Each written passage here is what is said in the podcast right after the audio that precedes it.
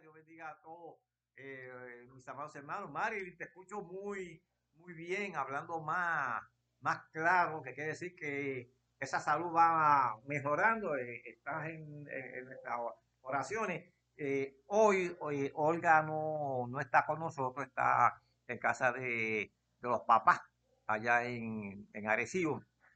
Pero nada, estamos aquí, Joshua y yo, y contentos, hermanos, y ustedes, que son los, los más, los más importantes de, de esta conferencia. Para que Joshua nos, nos salude y arrancamos en paz, como dice uno. Hermanos, nuevamente Dios les bendiga mucho, este, muchas bendiciones. Este, como siempre, yo lo he dicho que es un honor estar con ustedes en, en estas conferencias. Este, aprovecho, hermanos, pues, para este, agradecerles, como siempre, el apoyo que ustedes nos han brindado en este proyecto y también pues, para informarles que, que, poco a poco este proyecto está alcanzando más personas en, en el mundo, hermano.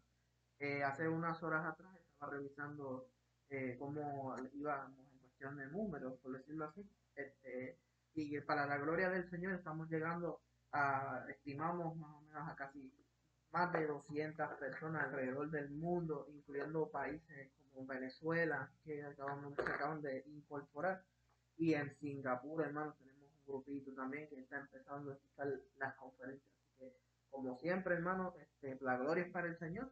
Así que esperemos que no solamente ustedes que están con nosotros, sino nuestros nuevos hermanos que nos escuchan en alrededor del mundo, se gocen con el, con el contenido que, el Señor nos está permitiendo eh, llevarle. Sin más dilación, hermano, nuevamente muchas gracias, muchas bendiciones y arrancamos con la conferencia de hoy. Qué bueno, Joshua, agradecido del trabajo que Joshua está haciendo. Joshua es el, el técnico y como ya eh, hemos dicho previamente, pues eh, Joshua ya próximamente, de cuatro años y medio, porque ya lleva casi un semestre ya, eh, será un, un ingeniero en, en, esto de la tecnología, ¿verdad? Sí, en, sí. ingeniería de software. Ingeniería de software, sí. Así que nada, y lo más importante, hermano, es que Joshua le está dando el primado al Señor y el Señor honra a los que le honra. Joshua, vamos a leer, eh, espérense, bueno, antes de leer, hermano, antes de, de, de leer, vamos a, a resaltar eh, el vers, eh, los últimos dos versos del capítulo 20, del capítulo 20, eh, que decía, y la muerte y el Hades fueron lanzados al lago de fuego. Y esta es la muerte segunda. Cuando se habla de la muerte segunda, se habla de la condenación. Eso ya lo habíamos establecido bien claro. Pero como sé que tenemos hermanos, como acaba de decir Joshua, eh, en Singapur, en lugares hermanos donde eh, este tipo de, de prédicas pues, pues no llega. Y entonces pues tenemos que buscar la manera de que el mensaje sea claro, que sea preciso, que sea entendible eh, el mensaje que estamos proclamando. Ya habíamos establecido que aquí se está hablando del lago de fuego, que es el lugar de condenación total y permanente de todos los perdidos, de todas las edades. Habíamos eh, ejemplificado eso con Lucas, capítulo 16, el famoso relato del rico y Lázaro, que volvemos a reiterar y nos salimos rapidito de ahí. Volvemos a reiterar que eso, amados, no es una parábola. Eso es un hecho real. Porque el principio de la hermenéutica, la hermenéutica es las reglas de interpretación, que establece que en las parábolas no se mencionan nombres propios. Y ahí hay un señor con su nombre ya, se llama Lázaro. Y eso lo citó Jesús, textualmente lo citó Jesús, lo que le da más veracidad, toda la escritura tiene veracidad. Pero obviamente lo que postuló y enseñó nuestro Señor Jesucristo más veraz que todavía. Y dice, y el que no sea yo inscrito en el libro de la vida fue lanzado al lago de fuego. Habíamos reiterado que cuando se escenifica este juicio, llama el juicio del gran trono blanco, dice que estaban allí los libros, el libro de la vida, el libro de la vida y los otros libros. Eso está expresamente en el versículo 12 de ese capítulo 20. No es que haya oportunidad de reivindicarse los perdidos, amados. No. Lo que, la razón por la que Dios permite que el libro de la vida esté ahí y los otros libros, y dice que los muertos fueron juzgados por las obras que estaban escritas en los libros según sus obras. La razón por la que está el libro de la vida es porque, como dice Mateo capítulo 25, en el juicio de las naciones, ahí expresamente dice, cuando Jesús postula, por cuanto estuve preso, me visitasteis, estuve enfermo, me fuisteis a ver. Estuve de tal desnudo, me cubristeis.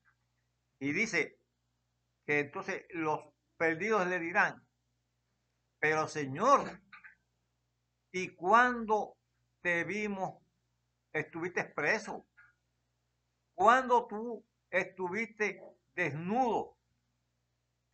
Se lo dicen también los salvados, pero los perdidos también van a, a hacer su reclamo y van a decir, ah, pero Señor, yo también, yo, yo, yo lo hice. No, no, no, no, no, no, no, no, no, no, no. Por cuanto no lo hicisteis a uno de estos pequeñitos, a mí tampoco lo habéis hecho. ¿Qué es lo que estoy postulando, amado?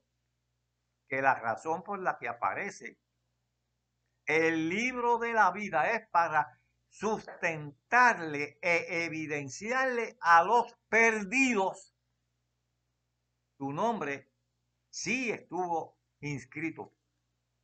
Se. Así que eso de salvo, siempre salvo, es uno de los mayores engaños que el enemigo ha fraguado en los mismos infiernos para, para que se cumpla como dice el versículo número 10. El diablo que los engañaba. Joshua, vamos al capítulo 21 y comenzamos hoy entonces, amado, el capítulo 21. Apocalipsis 21, desde el 1 empieza diciendo, vi un cielo nuevo y una tierra nueva, porque el primer cielo y la primera tierra pasaron y el mar ya no existía más. Y yo, Juan, vi la santa ciudad, la nueva Jerusalén, descender del cielo de Dios dispuesta como una esposa ataviada para su marido. Y oí una gran voz del cielo que decía, He aquí el tabernáculo de Dios con los hombres, y él morará con ellos, y ellos serán su pueblo, y Dios mismo estará con ellos como su Dios. Enjugará Dios toda lágrima de los ojos de ellos, y ya no habrá muerte, ni habrá más llanto, ni clamor, ni dolor, porque las primeras cosas pasaron y el que estaba sentado en el trono dijo, He aquí yo hago las cosas, todas las cosas nuevas. Y me dijo, escribe, porque estas palabras son fieles y verdaderas. Y me dijo, hecho está, yo soy el alfa y el omega, el principio y el fin. Al que, al que tuviere sed, yo le daré gratuitamente de la fuente del agua de la vida. Y el que venciere, le heredará todas las cosas. Y yo seré su Dios y él será mi hijo. Pero los cobardes e incrédulos, los abominables y homicidas, los fornicarios y hechiceros, idólatras, todos los mentirosos tendrán su parte en el lago de fuego que arde con fuego y azufre, que es la muerte segura. Bien, amado. Mire, la, ya hemos trascendido de lo que fue la rebelión final de la humanidad después de haber vivido bajo la tutela, bajo el cuidado, bajo la santidad de nuestro Señor Jesucristo durante el periodo milenial. Eso hay que entenderlo bien claro para que para comenzar, para que podamos interpretar este capítulo 21. Ya Dios ha juzgado a los que nacieron durante el periodo milenial. Ahora estamos para entrar, amados, a la eternidad. Honestamente hablando, sobre el tema de la eternidad, los intérpretes bíblicos, los teólogos, no abundan mucho, porque con toda honestidad muchas de las cosas que se pueden postular con respecto a la eternidad, pues son muchas de ellas que quizás un poco especulativas, ¿no? Porque no está del todo meridianamente establecido cómo va a ser. Pero con la ayuda del Señor vamos a ver esto.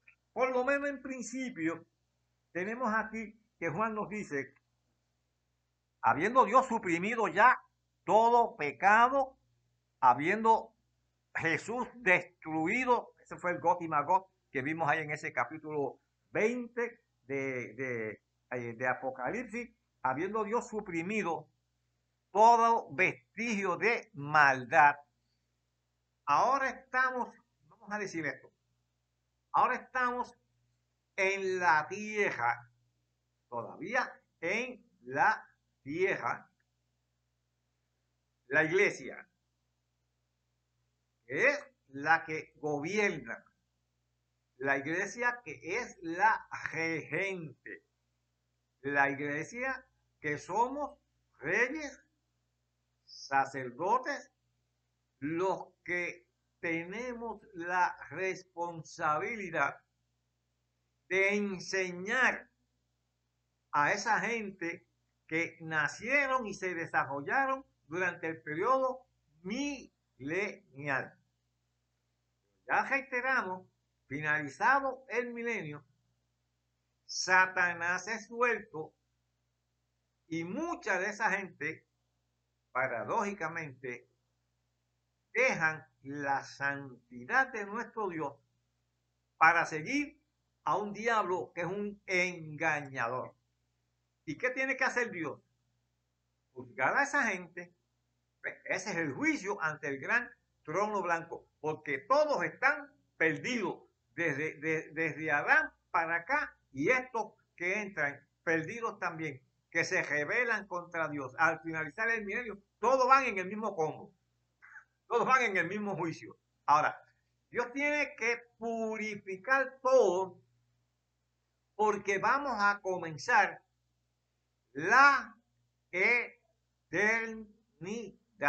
Y dice, Dice, y vi, estoy citando 21.1, y vi un cielo nuevo y una tierra nueva, porque el primer cielo y la primera tierra pasaron y el mar ya no existía más.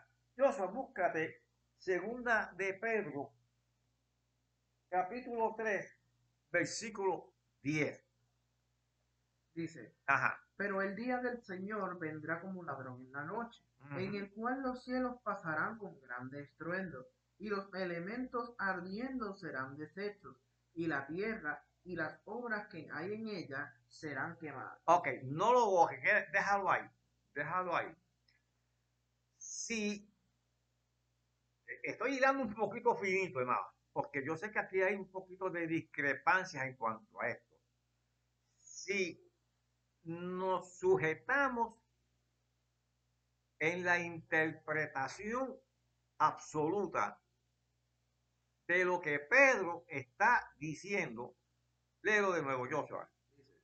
Pero el, el día del Señor vendrá como ladrón en la noche, Ajá, en la cual los cielos pasarán con gran estruendo, ajá. y los elementos ardiendo serán deshechos, y la tierra y las obras que hay en ella serán quemadas. esa la tierra, las obras, el cielo.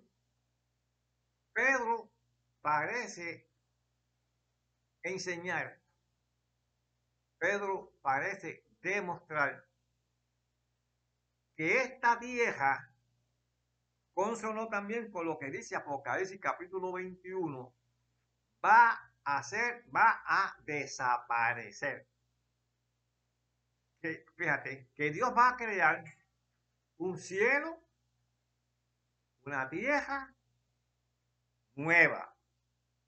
Y esa es una de las interpretaciones que se dan perfecto. Por otro lado, se postula que la tierra como hechura de Dios, los cielos como hechura de su mano, Dios no los va a destruir jamás.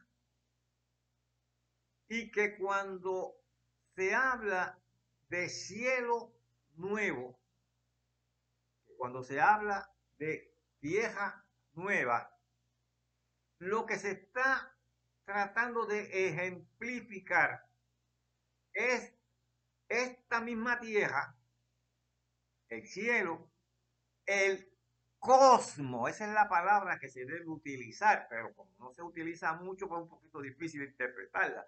El cosmos es el universo completo en su macro. Que todo eso Dios lo va a purificar y que por eso se denomina un cielo nuevo y una tierra nueva. Yo me inclino a pensar que pudiera ser así, porque esta tierra, escuche bien amado, esta tierra, con la presencia de Dios, como lo vemos, ya Dios lo leyó ahí, y Dios mismo estará con los hombres. Pues entonces, ¿qué es la tierra? Con la presencia de Dios en la tierra, con Dios mismo en la tierra. Un cielo. Yo no voy a- a imponer a que usted crea mi línea de pensamiento, amado. Cualquiera de las dos está correcta. Dios puede. Y, como, comencé diciendo, si, si nos circunscribimos a la expresión de Pedro, cuando dice, y todos estos, los elementos, todo es, un, todo es un absoluto. Y todos los elementos serán deshechos, pues podrían inferir que es un cielo nuevo y una tierra nueva, nueva, absolutamente nueva. Por otro lado, pudiéramos también señalar, como ya he dicho, esta misma tierra, el cielo, con la presencia de Dios y sin pecado, sin un diablo, sin demonio, sin nada que obstaculice la santidad de Dios en la tierra y de su pueblo. Entonces se convierte en un, una tierra y un cielo nuevo. Ok. ¿Quiénes vamos a estar aquí? ¿Quiénes vamos a estar ahí en ese lugar? ¿Y cómo vamos a interactuar con lo que dice aquí el capítulo 21 de Apocalipsis? Repito, desde el verso primero.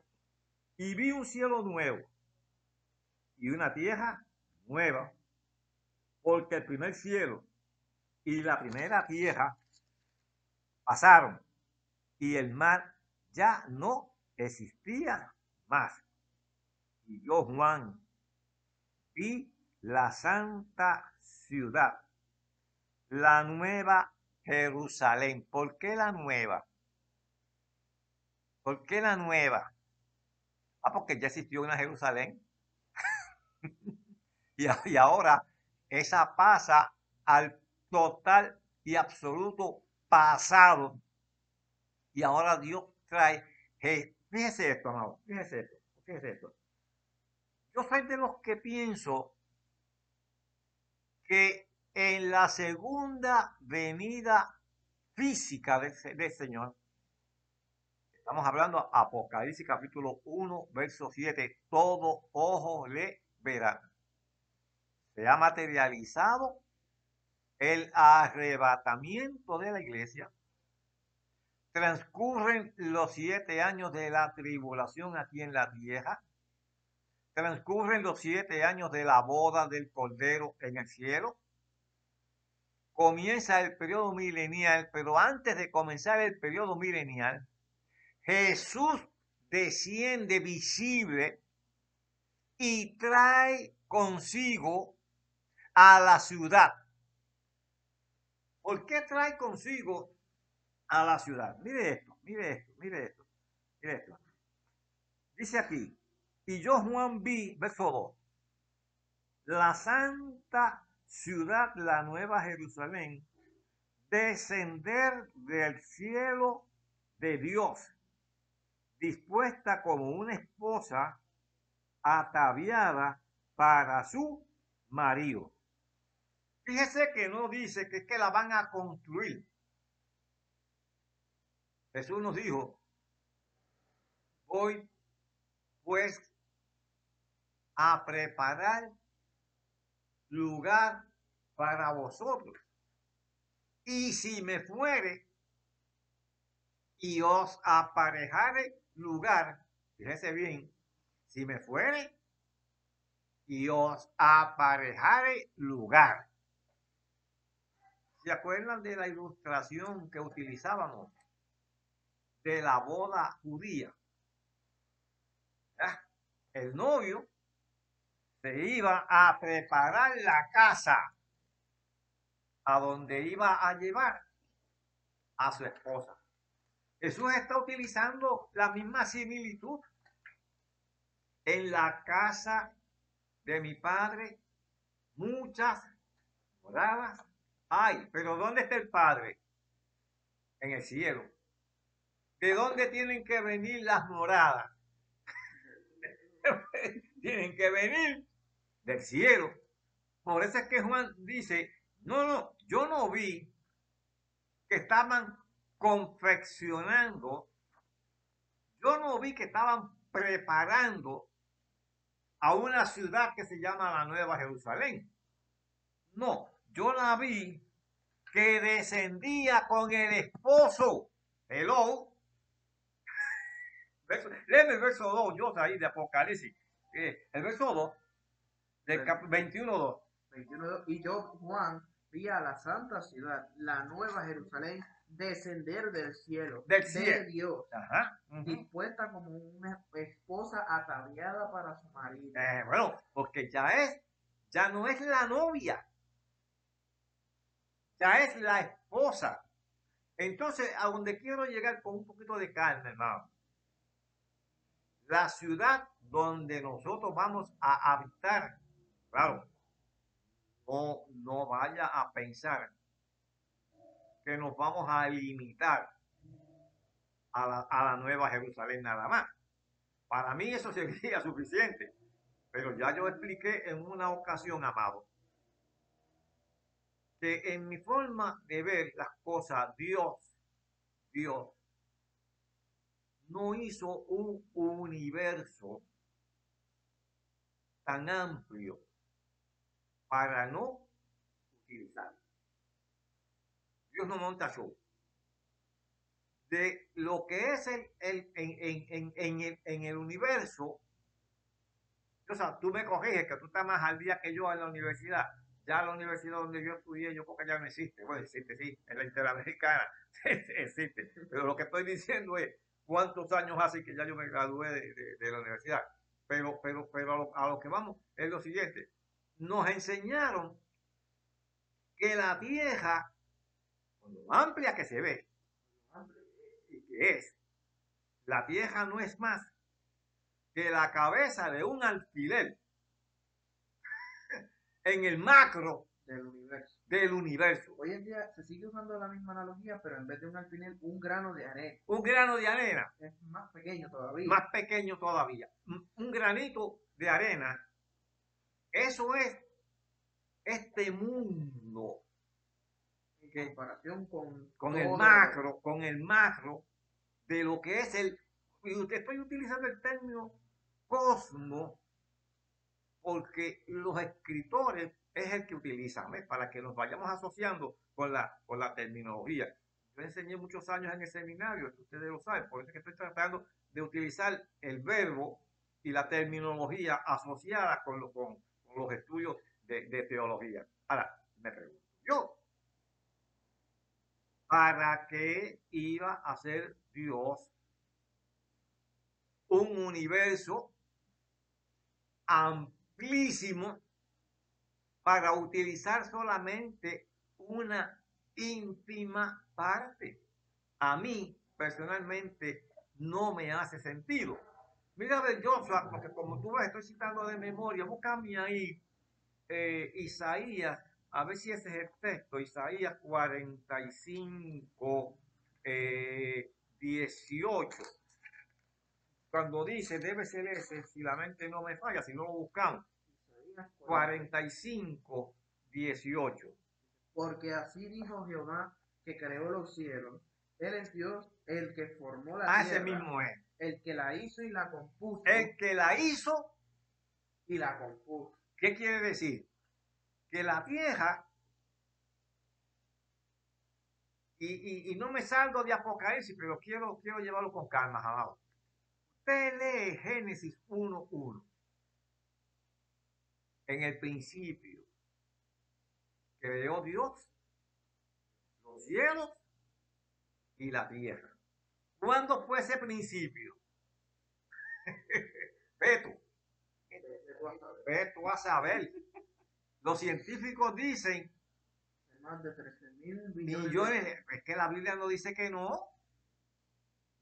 Antes antes, cuando nuestros antepasados, que tenemos que reconocer, hermano, hicieron lo que pudieron con el conocimiento que tenían.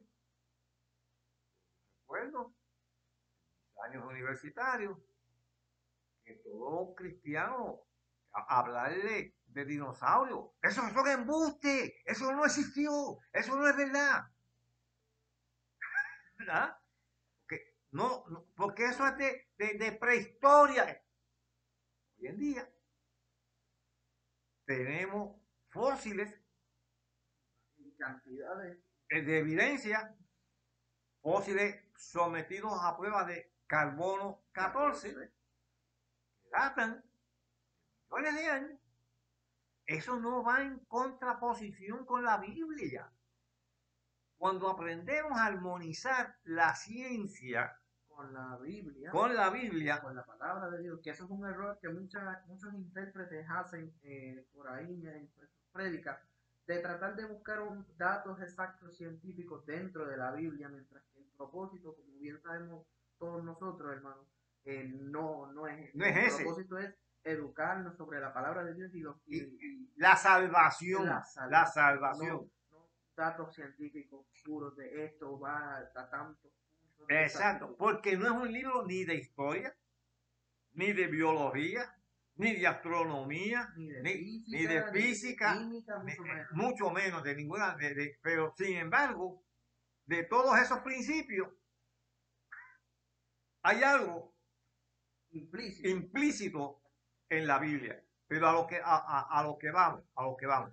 Dios Dice que entonces en el versículo y la vieja estaba desordenada y vacía, pero el Espíritu de Dios se movía sobre la faz de la vieja. Otro día voy a explicar lo de por qué algunos discuten que si el sol apareció el cuarto día, que por qué dice que sea la luz. Es luz cósmica, pero de eso yo le va a tocar más a Joshua, que está más al día que yo en eso de luz cósmica. Lo- Vamos a seguir. reviso- lo reviso y lo traemos otro Es día, seguro que sí, porque lo que queremos es que la gente entienda la veracidad.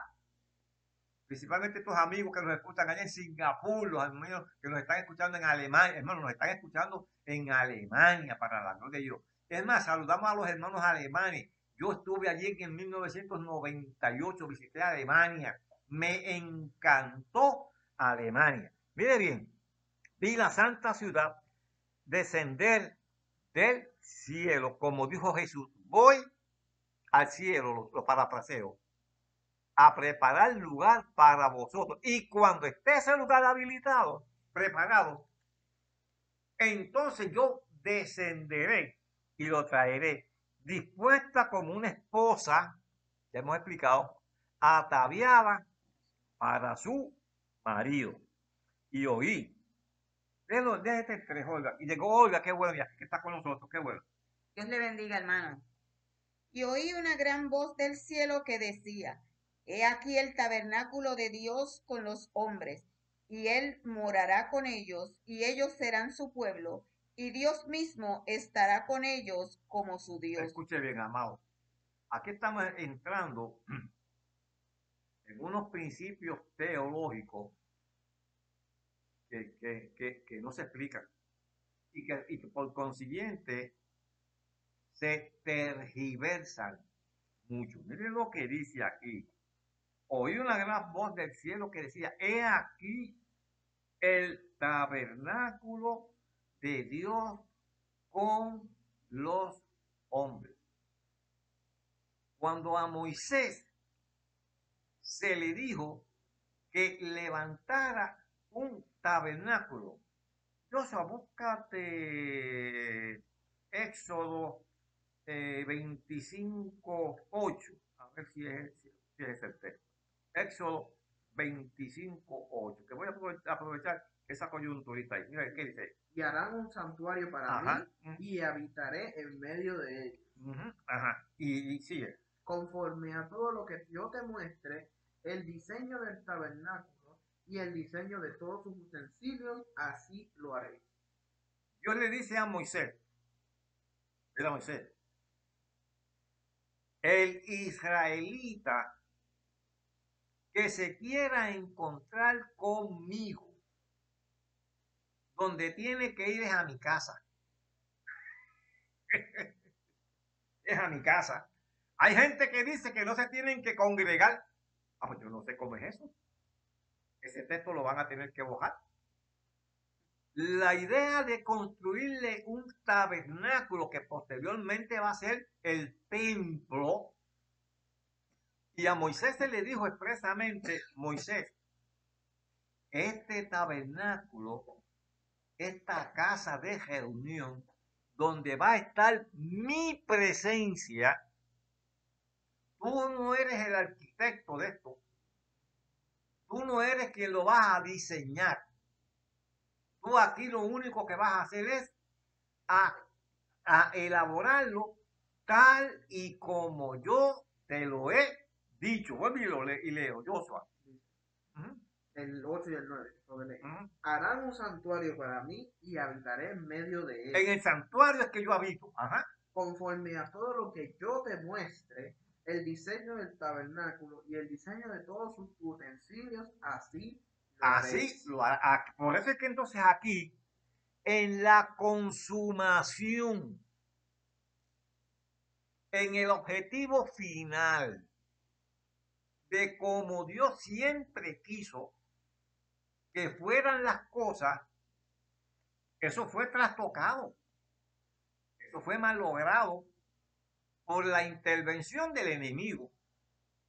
Pero el propósito de Dios no hay nada ni nadie que lo pueda impedir. Por eso es que vamos a estar viendo y desarrollando en esta temática de hoy. Adán pierde la vida eterna. Ahora se lo restituye la vida eterna. Adán pierde el paraíso. Ahora se nos está restituyendo a través del segundo Adán, Jesús. Se nos está restituyendo el paraíso. Adán perdió el árbol de la vida. Aquí lo vamos a ver. Ahora a nosotros se nos está restituyendo el árbol de la vida. Adán perdió su eternidad. Ahora a nosotros se nos está extendiendo y concediendo la eternidad y así sucesivamente todas las cosas que por el engaño, que por el engaño perdió el hombre, ahora Dios la está restituyendo. Adoramos al Señor por eso. Ahora, el tabernáculo de Dios. ¿Qué constituye el tabernáculo de Dios con, entre los hombres? Nueva Jerusalén. ¿Cómo va a funcionar la Nueva Jerusalén? No han llamado, no hay, hasta donde yo conozco, no hay ningún escrito que esboce esos detalles. Yo, con toda modestia y con, lo, con la ayuda del Señor, voy a tratar de elaborar lo que yo entiendo que cómo va a hacer. Ya he dicho que Jesús trae a la nueva Jerusalén porque esa es la casa que él fue a preparar para su. Pero la nueva Jerusalén, en ese segundo advenimiento físico de Jesús, no desciende hasta la vieja. Vamos a entendiendo bien.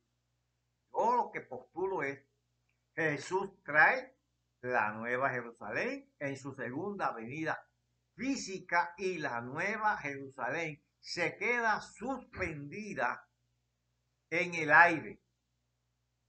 Y mientras estamos en el periodo milenial en la vieja, voy despacio porque yo sé que hoy esto está complicado. ¿eh? Complicado. Estamos en la vieja, pero teniendo acceso, teniendo entrada libre, porque estamos en cuerpos glorificado. Hello, hello, hello. Yo se lo voy a repetir, porque eso no está fácil, yo sé. Eso no está fácil. La nueva Jerusalén, la casa de, la esposa, el esposo la trae consigo para su, en su viaje nupcial. Es que ya hemos establecido que eso es el bien. Pero esa casa, como es la residencia de la novia, ahora ya la esposa, todo el mundo no va a entrar ahí.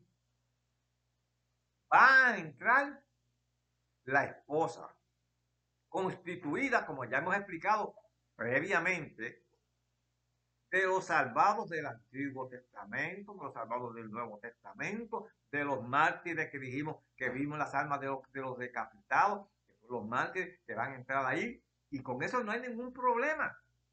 Estamos en cuerpos glorificados. Pero hemos enseñado, amados, que hay gente en cuerpos naturales. Ahora sí se complica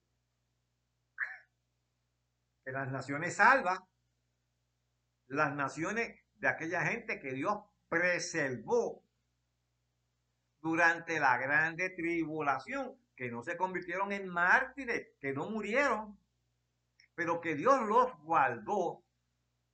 Ya hemos establecido que esa gente entra en cuerpos naturales al, al periodo del milenio.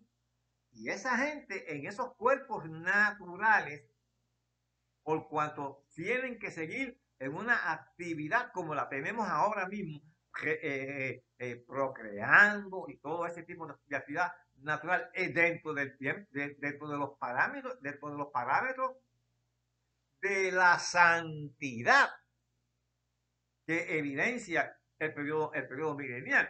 Pero hay una gente, esa gente van a interactuar con nosotros los glorificados. Es que esto no es fácil de entender. Pero hay evidencia de eso en la Biblia. Jesús resucitó, comió pescado con los discípulos, con cuerpo glorificado. Jesús con cuerpo glorificado y los discípulos con cuerpos naturales. y comieron. Exacto, yo. Y comieron.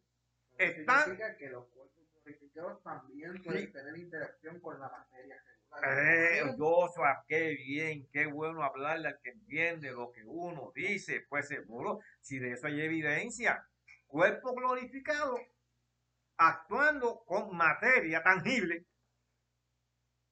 llega Jesús al aposento alto. Están allí los discípulos. Jesús interactuaron. ¿Quién es el glorificado ahí? ¿Los discípulos están en cuerpos glorificados? No. Están en cuerpos naturales. Y compartieron. Siete días, ocho días más tarde, está Tomasito, el incrédulo, llega a Jesús con cuerpo glorificado. Yo no te creo. No, no, no, no, a mí ustedes no me vengan con ese paquete de que Él resucitó hasta que yo no vea el roto en la mano yo no voy a creer. Yo no voy a creer. Ni, y su costado perforado, yo no voy a creer. Y, si aparece Jesús con el único, el único que tiene cuerpo glorificado es Jesús. Los discípulos están en cuerpos naturales. Y lo que estoy ilustrando es lo mismo que va a suceder, amado, con la gente natural, con la gente nueva interactuando con nosotros. Ahora, ahora, ahora. Finalizado el milenio, ya ahora sí, la nueva Jerusalén desciende a la tierra. Yo espero que esto se haya entendido con meridiana claridad.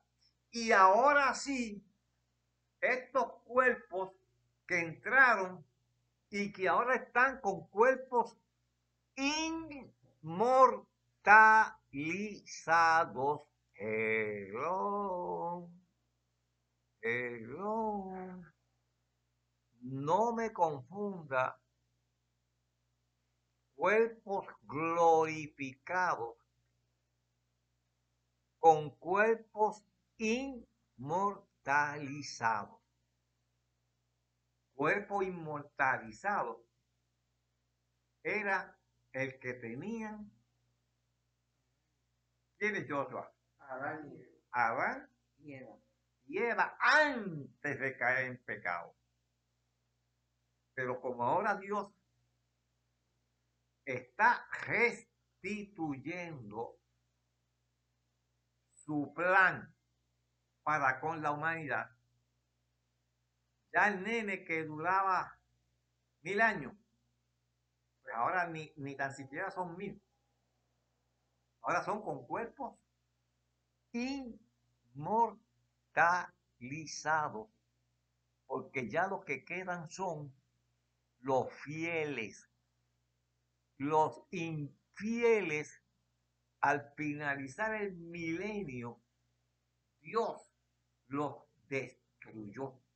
Y como los que quedan ahora son fieles juntamente con la iglesia fiel, pues ahora Dios dice, ok, la iglesia, salvados del Antiguo Testamento, salvados del Nuevo Testamento, mártires de la tribulación, cuerpos glorificados.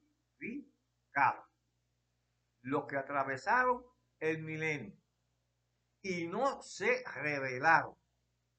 Permanecieron fieles a mí A eso yo les otorgo unos, unos, unos cuerpos inmortalizados por la eternidad.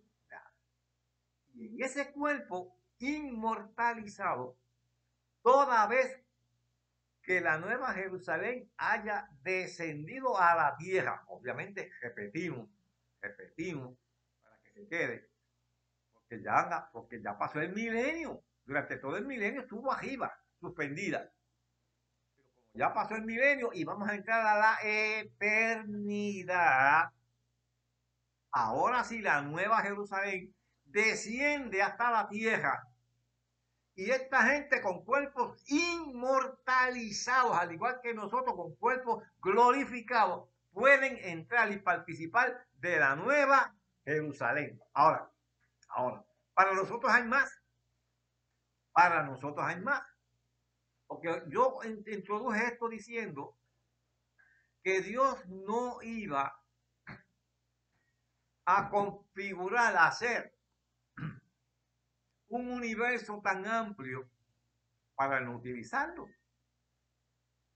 El único planeta todo el universo que dice la Biblia que Dios lo creó y lo compuso. Y dice, y fíjese que el verso a mí me encanta, porque el verso dice, no en vano. los dioses de nuevo.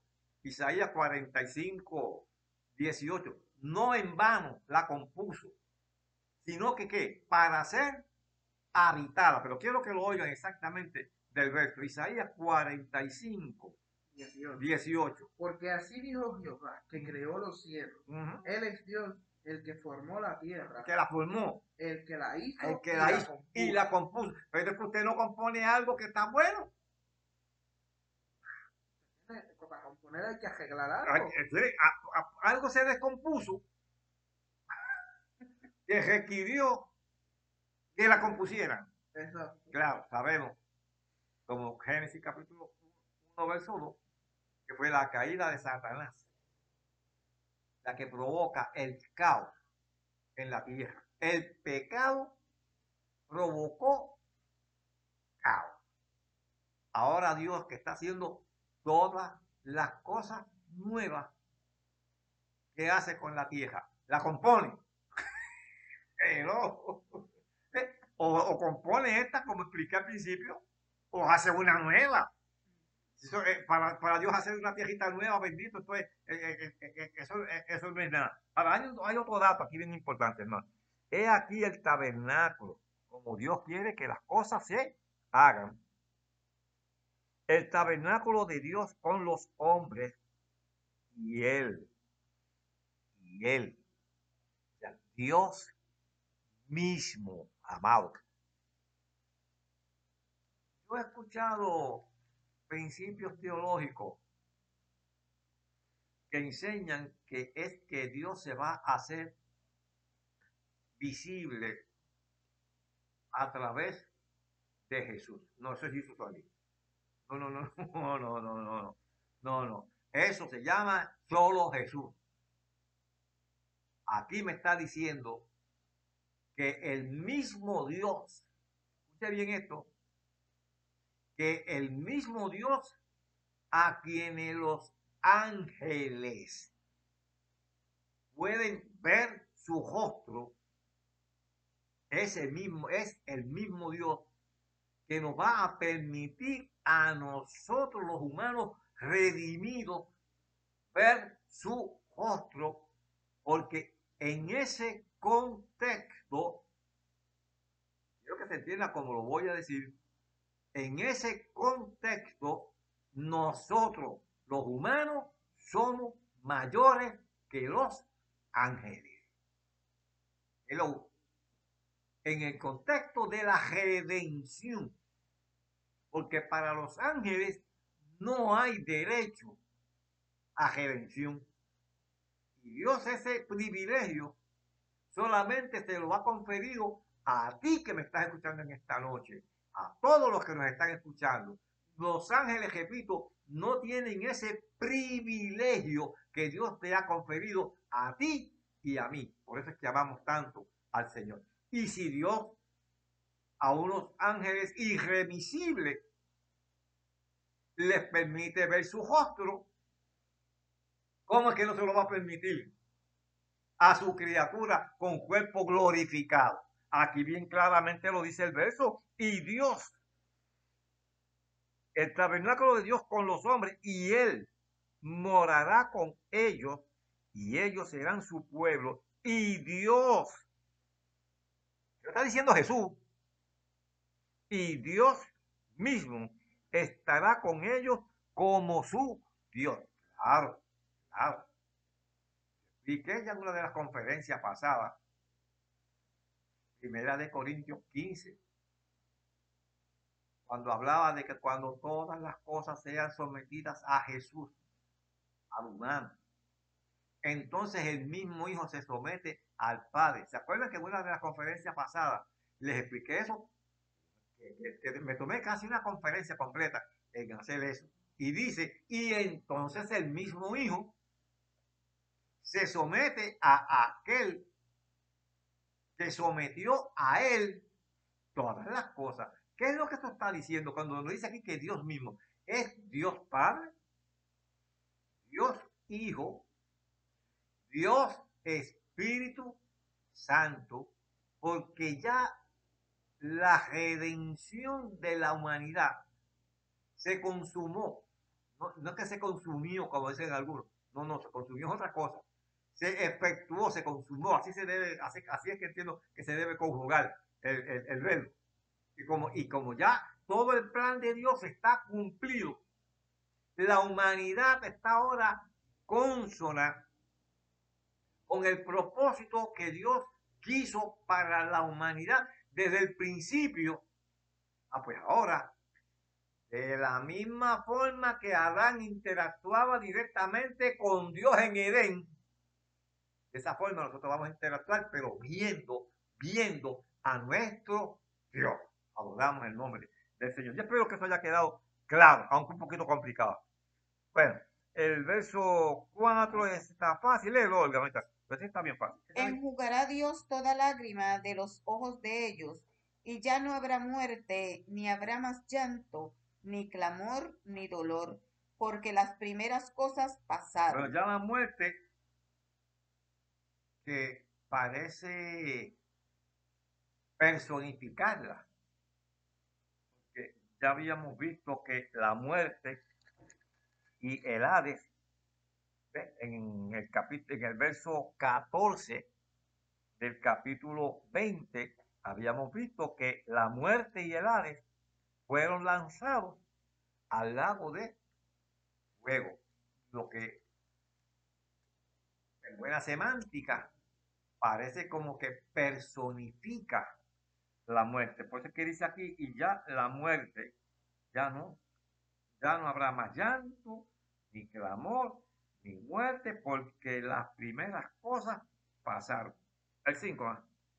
Y el que estaba sentado en el trono dijo, He aquí, yo hago nuevas todas las cosas. Y me dijo, escribe, porque estas palabras son fieles y verdaderas.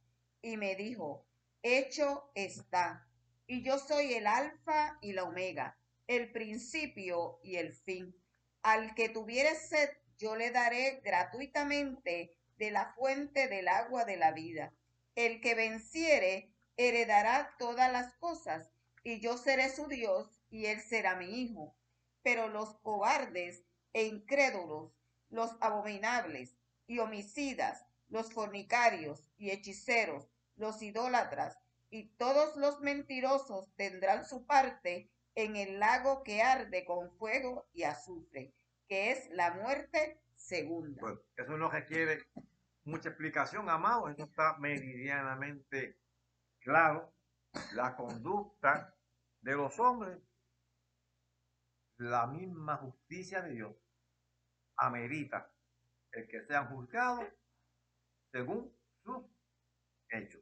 Bueno, la descripción ahora de la nueva Jerusalén, verso 9 de la Nueva Jerusalén.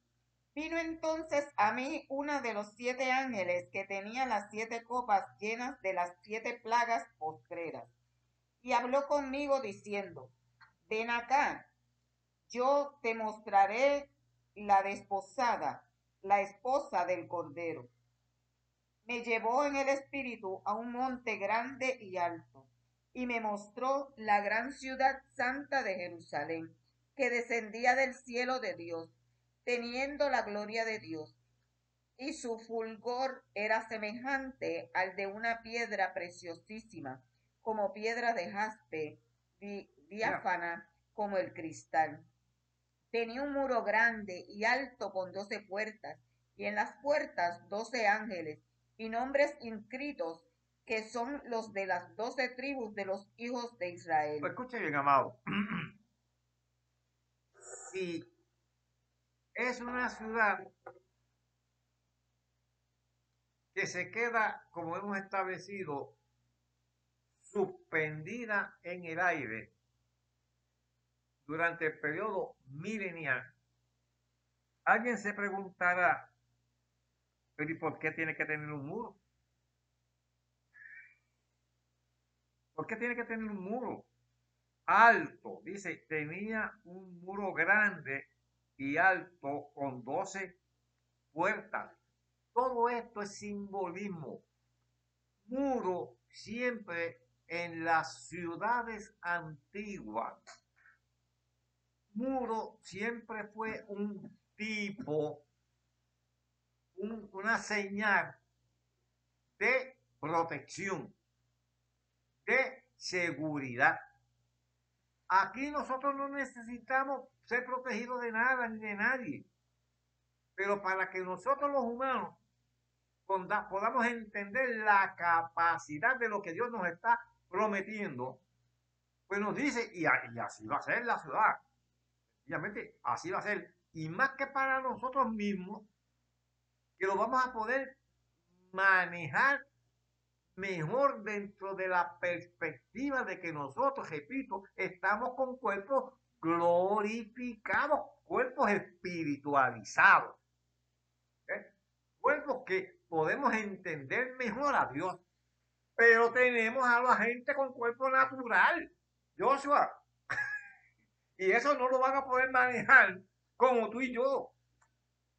Nosotros lo manejamos desde la perspectiva espiritual. Pero para ello es mejor ver que es una ciudad amurallada. Ah, aquí estamos seis.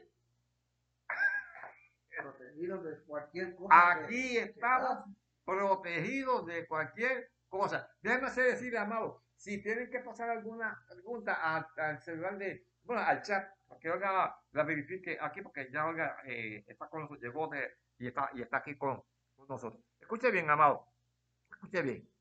Dice, eh, los ángeles que tenían las siete copas llenas, ok, y me llevó en el espíritu, me mostró la ciudad grande, la santa ciudad de Jerusalén, que descendía del cielo teniendo la gloria de Dios el, su era semejante a de una piedra preciosísima. Ahora, decimos, tiene un muro grande, porque el muro es señal de protección. Ahora, y tenía 12, ¿qué?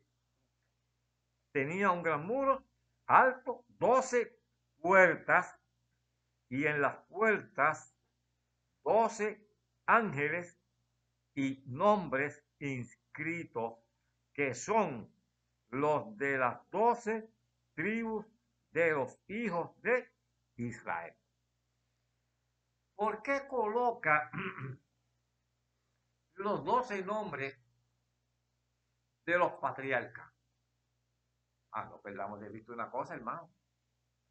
Jesús mismo nos enseñó y dijo, recuerden que de los judíos es que proviene la salvación no es que por el judaísmo,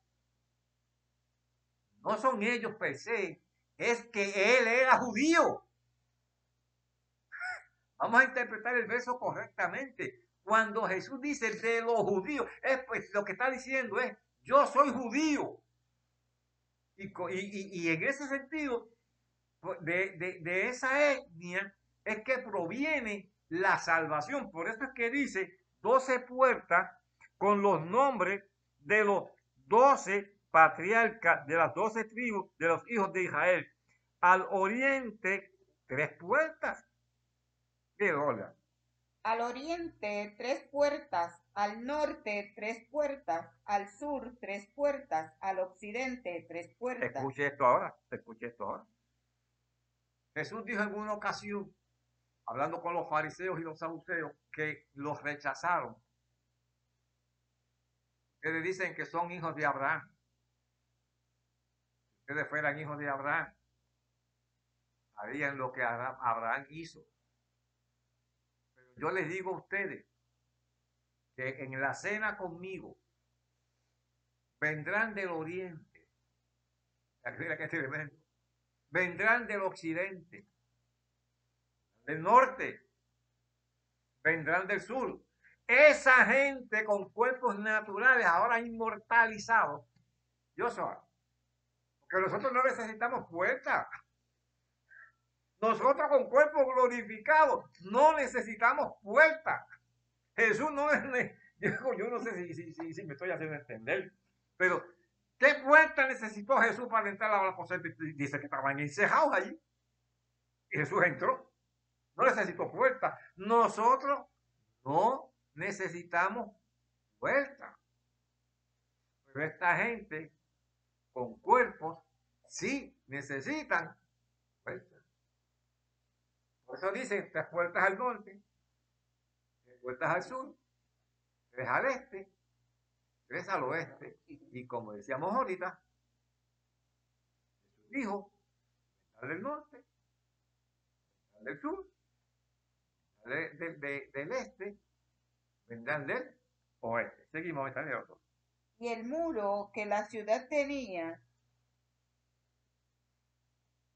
y el muro de la ciudad tenía. De la ciudad tenía doce cimientos, y sobre ellos los doce nombres de los doce apóstoles del Cordero. Ah, ah, pues mire que, oiga, oiga, oiga, oiga, oiga, oiga, ahora se completó. Patriarca, la salvación proviene de los judíos. Ahí está el Israel, el Israel redimido tipificado por los doce. Y ahora la iglesia, que ya también está con cuerpo glorificado, vuelve y demás.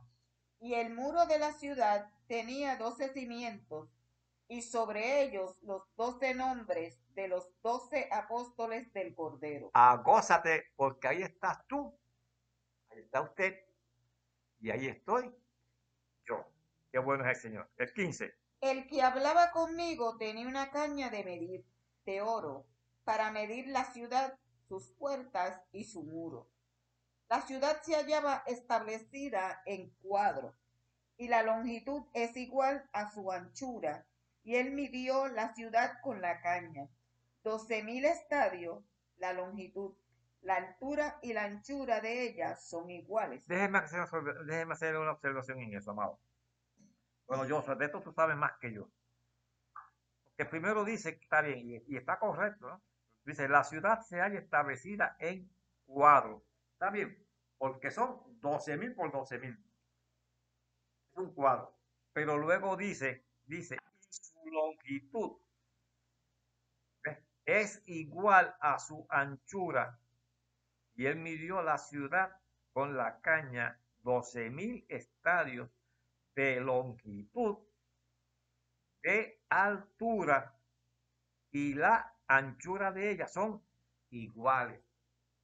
Entonces me está dando las tres figuras geométricas. Lo que quiere decir que entonces es un cubo. Es un cubo ancho, por largo y alto, por alto. Suave, suave, espérese, espérese, espérese, espérese. Estoy en el verso 16, leo, Olga. La ciudad se, se haya establecida en cuadro. es un cuadrado, es un cuadrado abajo de la plataforma, pero se convierte en un cubo cuando construyes para cuando arriba. construye para arriba. Y su longitud es igual a su anchura. Y él midió la ciudad con la caña, doce mil estadios. La longitud, la altura y la anchura de ella son iguales. Ok, déjeme el 17, que Y lo voy a midió su muro 144 codos de medida de hombre, la cual es de ángel. Ok, vamos aquí, vamos aquí, vamos aquí. Mire bien, amado. Yo no voy a entrar, aunque he estudiado bastante de eso, pero no nos vamos a complicar la vida en ponernos a hacer cómputos de cuánto medía la ciudad, que sí, qué sé yo, ni cuántas cosas. Si usted quiere saber nada más, yo le voy a decir lo que en realidad e- equi- equivaldría que dice que son 12 mil estadios. Cuando usted busca lo que es el estadio en Israel, porque hay diferentes tipos de estadios. En Grecia, el estadio en Grecia, lo que llamaban el estadio ampliado, eran 600 metros, perdón, 600 pies, pie, pie, pie, convertidos en pie. En Israel, en Israel, el estadio que debe ser al que Juan está aludiendo era de 185 metros. ¿Ves? 185 metros. Lo que equivaldría, y le estoy dando una ecuación más o menos, hermano, más o menos. Pero porque el, el metro son eh, tres pies, más o menos. No, no exactamente los tres pies, tres pies que serían aproximadamente unos 2.240 kilómetros por cada lado. Pero nada, vamos a dejar eso quieto, vamos a dejar eso quieto. No voy, no, no, lo, lo, lo, lo que sí quiero que usted entienda es la amplitud. Alguien dijo, no lo he podido corroborar, en un dato matemático, no he hecho la ecuación, escuche bien, más o menos, ¿verdad, Joshua? Eh, el 185 por los tres, 185 por los, los los, 12 los 12 mil. ¿ah? son eh, 2.220.000 Ah, dos millones debía haber dicho. de metros, Metros. que convertidos a kilómetros ya son los 2.220. Ujú, Pero ahora a pies, que serían, eh, ujú. serían, montón de pies son, por tres a ver, dame contando el tres, son 7 millones, de pie, do, 7 millones 200 por ahí, De pie. número. de pie. De Ah, pie. bueno, a lo que yo he estudiado sería más o menos como 500 kilómetros lineal. Imagínate, 500 kilómetros. No, kilómetros son dos, dos mil y pico, un solo lado. Ah, por eso, pero, pero lineal, lineal, ¿cuánto da? Bueno, un kilómetro, Ajá. sí, o sea, de, de metros por el largo y el ancho. Ah, en kilómetros, en en, kilómetros. en kilómetros 2220. 2220. Ah, pues imagínate una ciudad entonces de 2220 por cada extensión. A lo largo, a lo ancho y Ya. para arriba. Y para arriba. Y para arriba. O sea, el número, amado, escuche bien. El número pudiera ser simbólico. Lo que está tratando de decirnos Juan es la capacidad. Oiga bien, la capacidad que tiene esa ciudad, lo que evidencia la cantidad de salvados que gracias a Dios van a ver en las postrimerías de los tiempos, porque yo le dije a ustedes una, yo le llamo como si fuera una comparación que no me gusta hacerla mucho, pero para que se entienda lo que estoy diciendo. Yo les dije a ustedes que, que si existiese una contienda entre Dios y el enemigo en cuanto a la cantidad de adeptos, de seguidores que tienen ahora mismo, al momento actual, amado. Hay que ser honesto. Ser honesto. Lamentable y tristemente, el enemigo, el enemigo tiene más adeptos. Ahora mismo, Jesús mismo lo dijo. Jesús mismo lo dijo. Ancha es la puerta que lleva a la perdición. Estrecho es el camino que lleva a la vida eterna. Y son pocos, son pocos los que la hayan. Pero esa contienda hipotética que yo estoy planteando, Dios la va a ganar. Por eso es que la Nueva Jerusalén y el universo en un momento dado, como comencé al principio, el universo completo, ya no la Tierra, el universo completo va a tener que ser habilitado para la cantidad de seguidores, de salvados que habrán en el mundo completo a través de la gente nueva, inmortalizada, poblando no solamente la tierra, sino que Dios va a componer otros, otros planetas, otros sitios, para que la gente los habite. Y ahí Dios ganará esa contienda. Así es eso, aunque usted nunca lo haya escuchado. Vamos, seguimos, seguimos. El 18. El material de su muro era de jaspe, pero la ciudad era de oro puro, semejante al vidrio limpio. Y los cimientos del muro de la ciudad estaban adornados con todas piedras preciosas. El primer cimiento era jaspe, el segundo zafiro, el tercero ágata, el cuarto esmeralda, el quinto ónice, el sexto cornalina, el séptimo crisólito, el octavo berilo, el noveno topacio, el décimo crisopraso, el undécimo jacinto, el, el, duodécimo. amastita. Las doce puertas eran doce perlas, cada una de las puertas era una perla, y la calle de la ciudad era de oro puro, transparente como vidrio y no vi en ella templo, porque el Señor Dios Todopoderoso es el templo de ella y el Cordero.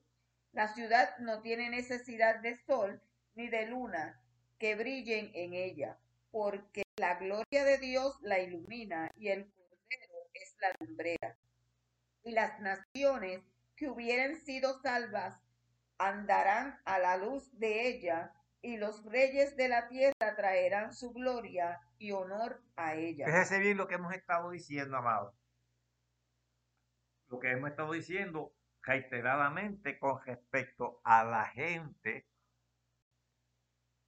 que sobrevivió la grande tribulación y con cuerpos tangibles, con cuerpos naturales entraron al milenio.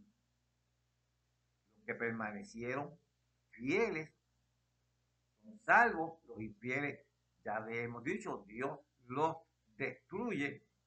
Pero mire, esa gente, es como dice aquí el verso 24, la descripción de la ciudad no hay que explicarla porque yo escuchaba a mi esposa leyendo lo hermosa que es esa ciudad, hermano no es que uno tenga deseos de morirse, ¿no? Porque todavía en esto, yo sé, en esto tenemos que decir, como decía el apóstol Pablo. Pablo decía, yo estoy puesto en entre en, estrechez, estrechez, porque yo, yo desearía estar en, estar en el cielo, yo desearía estar con Cristo, lo cual para mí una hoja para mí sería mucho mejor, pero, pero, pero por causa de ustedes, por causa de ustedes, prefiero quedarme todavía un poquito de tiempo aquí en la tierra. Para poder salvar. Para poder alcanzar millones y millones de vidas como, como las alcanzó el apóstol Pablo. Y, y, le digo, hermano, con toda, con toda honestidad, lee esa descripción de esa hermosura de ciudad, que uno le dan deseo de estar ahí. ¿Tienes alguna pregunta? Aquí hay- Ajá, vamos aquí a hay- verla, vamos a la verla. hermana Eva hizo dos preguntas. Vamos a verla. Respecto a lo que habíamos dicho anteriormente de, lo- de las personas que entran a, Ajá, a la ciudad. La, ah, ya, y lo, lo, lo voy repasando ahora, pero dime la de hermana Eva. la primera pregunta que hizo la hermana Eva es que si en el tabernáculo van a haber tres tipos de personas.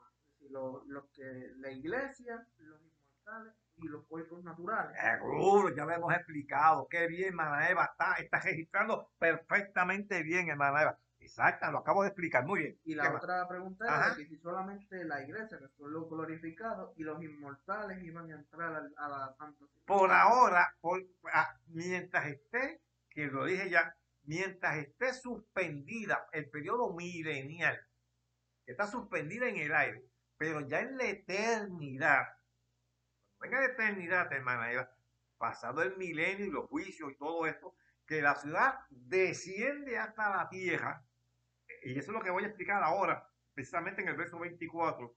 La gente, eh, mire, déjeme leer el verso, déjeme leer el verso. Léelo, Olga, por para, para que aproveche y, y la pregunta de allá también. Y las naciones que hubieren sido salvas andarán a la luz de ella, y los reyes de la tierra traerán su gloria y honor a ahí- ahí- qué bueno que la leímos a tiempo la pregunta, hermana Eva. Ahí está complementado todo lo que hemos estado diciendo. Y las naciones que hubieren sido salvas. ¿Qué naciones? Repetimos. Los que, los que atravesaron la grande tribulación, entraron al periodo milenial, estuvieron los mil años del milenio fieles, fieles. Los infieles, Dios los liquidó, pero los que se mantuvieron fieles de los que entraron y de los que nacieron durante el periodo milenial, esas son las naciones salvas. Esa gente, como ahora la Nueva Jerusalén está asentada, establecida en la tierra, pueden entrar y participar de la Nueva Jerusalén conjuntamente con nosotros. El propósito de Dios completo. La- una pregunta, ¿tenías allá alguna? ¿O era la misma? Ah, es la misma. Estamos, en- después que metemos, claro, cualquier cosa, hermana Eva, me, me vuelve y me, y me escribe. Escuche bien, míralo ahí.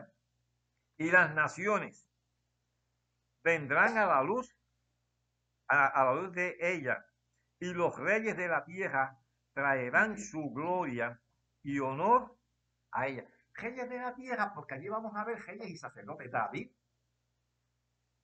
Eso es un poco raro. Hay algunos que dicen que, que, que- que cuando dice que David reinará, que es Cristo. No, no, no, no, no. Si el Señor dijo, vamos a ser reyes y sacerdotes.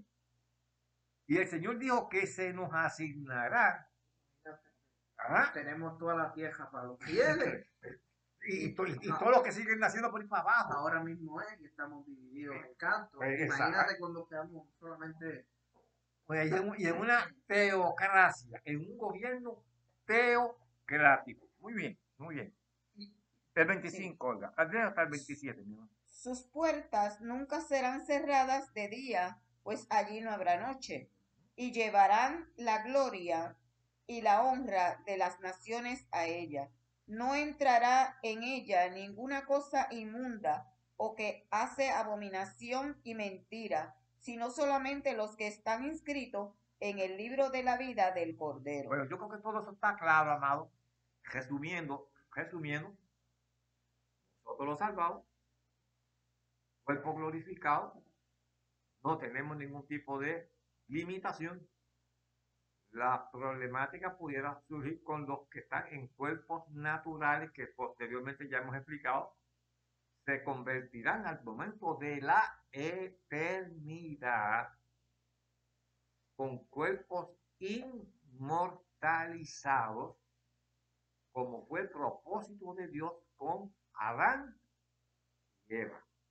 Que eso ya lo tenemos bien, bien, bien, creo que bien No voy a comenzar, eh, o bueno, vamos a leer, vamos a leer el, el- el- el- primero de el, del 22, del 22.